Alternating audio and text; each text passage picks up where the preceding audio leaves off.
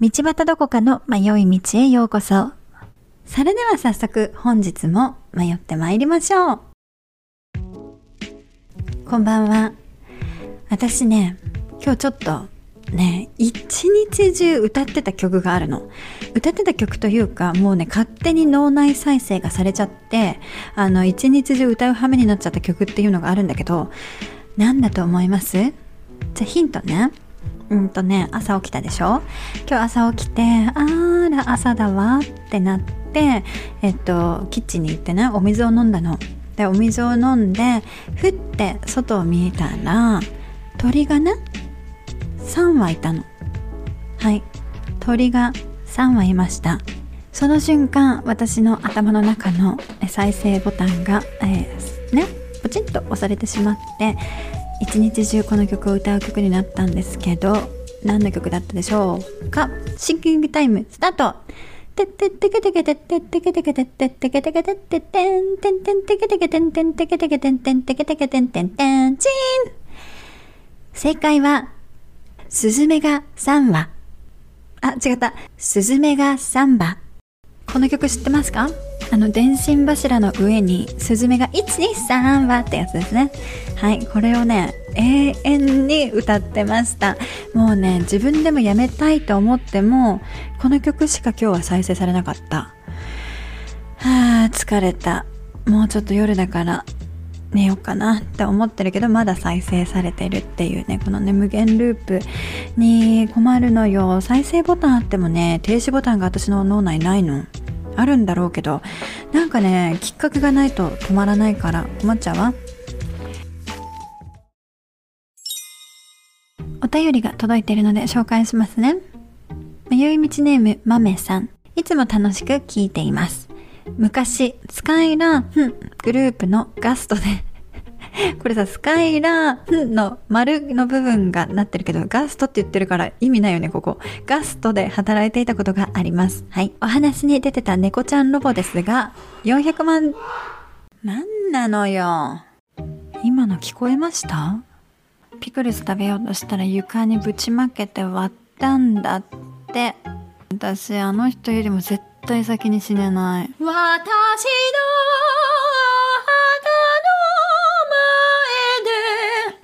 と落ち着こう。ね。もう声も出ないし、お腹にも力が入らないし。よし。えーと、お便りでしたね。はい。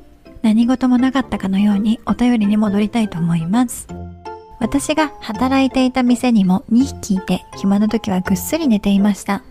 かっこディスプレイの顔のところが寝顔になる。笑い。かっこ閉じる。デザートなどは倒れてしまうといけないので人の手で持っていくのですが、小さいお子さんに、猫ちゃんがよかったと泣かれることもあり、おばちゃんが持ってきてしまってごめんねと謝りました。笑い。これからも楽しい配信楽しみにしています。ありがとうございます、豆さん。これ楽しい配信になってるかな？今日、今回大丈夫かしら？お便りありがとうございます。そうなんだね。このロボット結構高いんですね。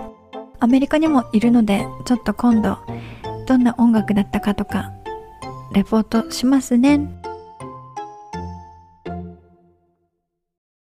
私この前、久しぶりにあの、隣のトトロを見てね、覚えていた話と全然違ってびっくりしたんですよ。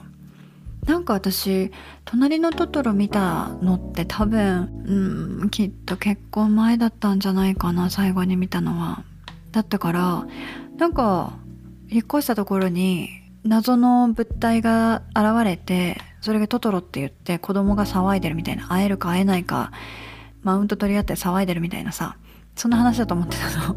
なんだけどさこう子供を産んだ後に見たっていうか大人を産んだ後大人産んだじゃない大人になってから見たら全然話が違ってすっごい泣いたんだよね。なんだこのいい話はって。そしてまたさ最後がこうアメリカ万歳映画ねアメリカがねもしねこれディズニーとかがさ作ったらもう最後もうめいちゃんトトロがさ猫バスでそのめいちゃんとさつきちゃんお母さんとこ連れてってこう、お母さんみたいな家族で抱き合って終わるみたいな終わり方すんの。アメリカ万歳映画っていうのは。だけどさこのジブリの良さが出てるよね最後はさあのそこに木のねそばにいるんだけどトウモロコシだけそのお母さんのところに見つかってね再会はしないみたいなさ。なんかこれ裏があるとかないとかって言うけど私は素直にそれがなんかジブリの良さだと思ってるけどなんかさそんなの見て泣いたわ。そうなんだよね。ディズニーってさ大体お母さんいないんだよね。ジブリって結構お母さんの存在大切にしてますよね。ポニョもさリサとかいるしさ。なんか母親の姿追ってるよね。魔女の宅急便もお母さんいるしねちゃんと。いるけどその子供が頑張って生きてくみたいなさ話が多いけど。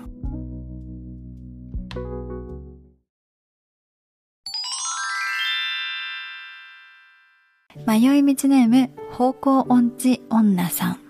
いつも配信を楽しく聞かせていただいています42回の長女に関するお話がとても響きました私自身も長女ですがどこかさんと同じように甘え上手で容量のいい末っ子への憧れや気負いを抱きながら成長しました。両親も双方末っ子だったため気持ちをぶつけても理解されないことが多々あり悔しい思いもしてきました。大人になってから自分のあらゆる負の感情が寂しさから来ていると気づいた時があり、その寂しさのもとをたどった時に長女という呪いに気づきました。幼少期は3匹の子豚やシンデレラ、かっこ腹違いの姉妹ではありますが、など、主役子が主役のお話を読むたびに、自分の嫌なお姉さんやダメなお姉さんになっていないか不安になり、隣のトトロのさつきなどしっかりした姉が出てくるお話を見ると、自分はダメな姉なんだと落ち込みました。我慢したことや当時抱いた劣等感や疎外感は案外根強くて困りますね。今は呪いを見つめ言語化できるようになったことで呪いからかなり解放されてきました長女だからこそ得られるものかっこ初めての子なので手厚く育ててもらえたなどもあり真ん中の子末っ子の子それぞれにも悩みがあるでしょうし一人っ子にも悩みがあると思います。そう考えると育てる方も育てられる方も大変だとおっしゃったどこかさんの言葉が染みます。ご自身と向き合い長女さんの気持ちに寄り添おうと努力する道端さんが素晴らしいなと感じました。ありがとうございます。長文乱文失礼いたしました。明太子私も大好きです。お忙しい日々ご自愛くださいませ。方向音痴女さんありがとうございますお便りね嬉しいですこのね長女の件に関しては正直、えっ、ー、と、反信するか迷ったんですけど、あのー、ね、いろいろツイッターなどでも感想とかいただけて嬉しいです。ありがとうございます。そう、私はね、長女だったから、ちょっと長女という言い方をしましたけど、やっぱりそうよね、それぞれね、何番目であろうと、葛藤とか、いろいろそれぞれの悩みがありますよね。そんなさ、完璧に育った人はいないし、完璧なお母さんもいないし完璧な子供もいないのでねそれはそれぞれがあると思うことだと思うんですけどこの方向音痴女さんも言ってくださってますけど寂しさとかその怒りとか今ね起こってくる怒りとかさイライラっていうのもなぜかこう何かに反応してるんですよね絶対に。それはそう過去の経験であったりその自分の成仏できてない感情がさ引き起こして今の感情になってるなって私はよく思うんですけどね。でもそれを言語化できるとかなり変わってきますよね。そう寂しい時とか悲しい時とか本当に怒り狂う時ってあのちょっと本当に落ち着いて私はね最近言語化するようにしています。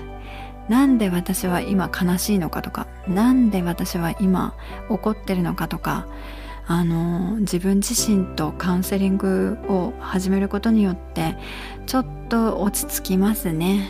はいこう落ち着けるようになってきました。この自分自身でなかなか言語化できないとあのね人に依存し始めるんですよ。私がそうだったからすごくわかるんですけど。何か他に求めようとする。これ翔ちゃんとのきっと自己啓発会でも言ったと思うんですけど、ね、何か自分自身の中で答えというかその言語化できていないと私が正しい場所にいないんじゃないかとか私がその何かあのまだ学ぶことがあるんじゃないかとかね。こう外に求め始めるんですよね。だからそういうさいろんなのにハマっちゃうんだけど宗教とかさ人に依存したりとかさいろいろあるんだけど言語化っていうのが鍵だと私は最近とても感じてますね。お便りありがとうございました。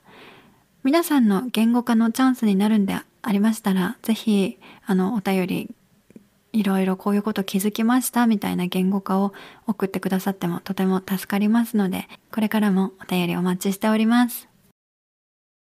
本日もお聴きくださりありがとうございました。番組の登録よろしくお願いいたします。道端どこかの迷い道では Twitter、Instagram をやっています。ハッシュタグどこ道または道端どこかの迷い道でご感想などご投稿ください。お便りも募集しております。概要欄の URL からぜひお寄せくださいね。それではまた来週この時間にお会いいたしましょう。Goodbye!